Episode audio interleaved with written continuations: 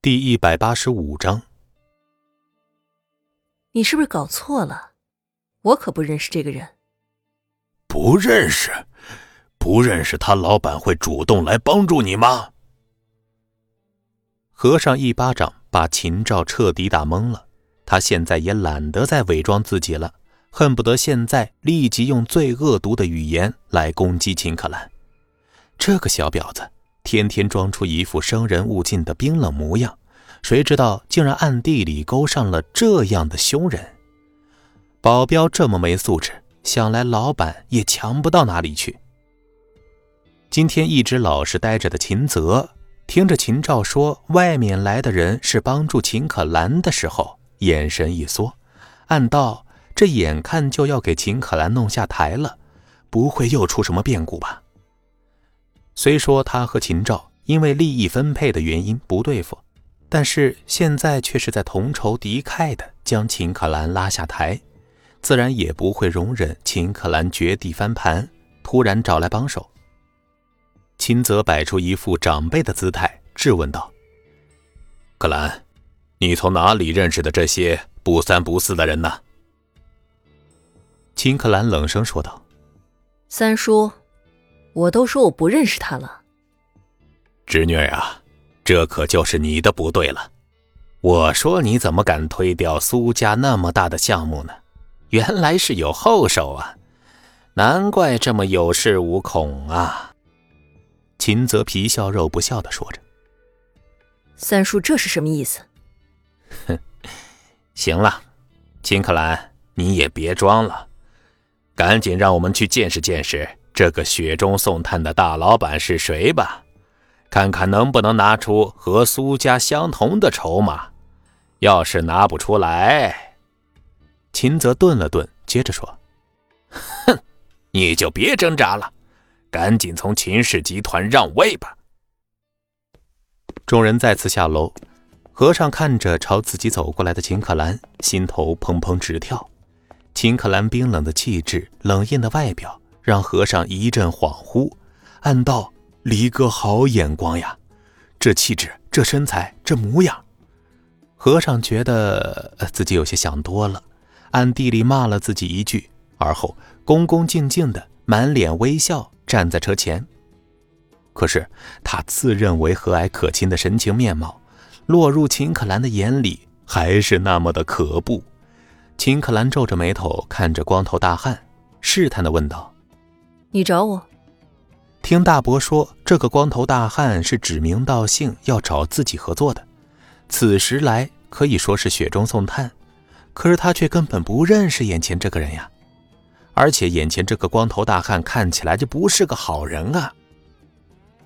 和尚激动的伸出手：“呃，你好，我叫李大刚，外号和尚。呃，嫂子，呃，呃，秦总，你好。”这可是大嫂啊，这是大哥的女人啊！巴结好了，在离哥的枕头边吹吹风。嘿，虽然呀，据和尚调查，秦可兰和离哥并没有走到那一步，而且似乎秦可兰还很讨厌离哥，但是和尚知道这两人的关系迟早的事儿嘛。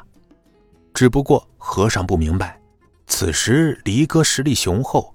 实名帮助秦可兰，直接让关系更进一步，一步到位，那不好吗？为什么还要藏着掖着呀？警告自己不要提到孙离的名字呢？你好，秦可兰淡淡的说道，并没有伸出手。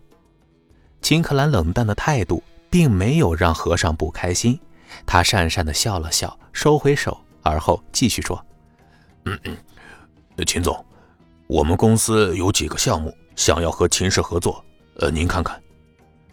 和尚也不再啰嗦，伸手从车里拿出项目清单，递给秦可兰。秦可兰撒了一眼，并没有接过来。他实在想不出来，有哪个朋友有能力一下拿出和苏家同等利润的项目出来。即使江城现在如日中天的昊天集团，也不可能和苏家媲美呀，更何况其他的公司了。秦可兰这时好心劝道：“替我谢谢你们老板，只不过我确实不认识你们老板，而且或许你们老板不知道，如果这次你们帮了我，得罪的可是省城苏家，这样值得吗？秦可兰表现出来的镇定让和尚格外欣赏，暗道：不愧是大哥看上的女人，这份从容和魄力，那就不是一般的女人能够有的。和尚不屑的冷哼一声：“哼，苏家，苏家的手再长，也管不到我们吧？妈的，最烦装逼的人！这里可是江城。”和尚本身就是混黑社会的，他们以武力为尊，自然不会畏惧苏家。听着和尚嚣张的语气和粗鄙的话语，秦克兰眉头皱了皱，心里暗道。这光头好大的口气呀！呃，秦总，您还是看看这份清单吧，相信您看了之后，肯定就会是另一番想法了。和尚笑呵呵的，硬是将清单塞进了秦可兰的手里。秦可兰苦笑着将清单展开，他对这个突然伸出援手之人并不抱希望。但凡是个大公司，会做事这么草率吗？一张 A4 纸就将所有的项目罗列完了，这是合作的态度吗？换句话说，他们进行过正儿八经的商业合作吗？可是，当他看清上面密密麻麻的表格清单之后，眼睛一亮。单个装修或者重建项目虽然利润不多。但是架不住量大呀！这份清单上，酒楼、KTV、酒吧、网咖、饭店，甚至是工厂的扩建装修，密密麻麻的排满了整张 A4 纸。本集播讲完毕，感谢您的收听。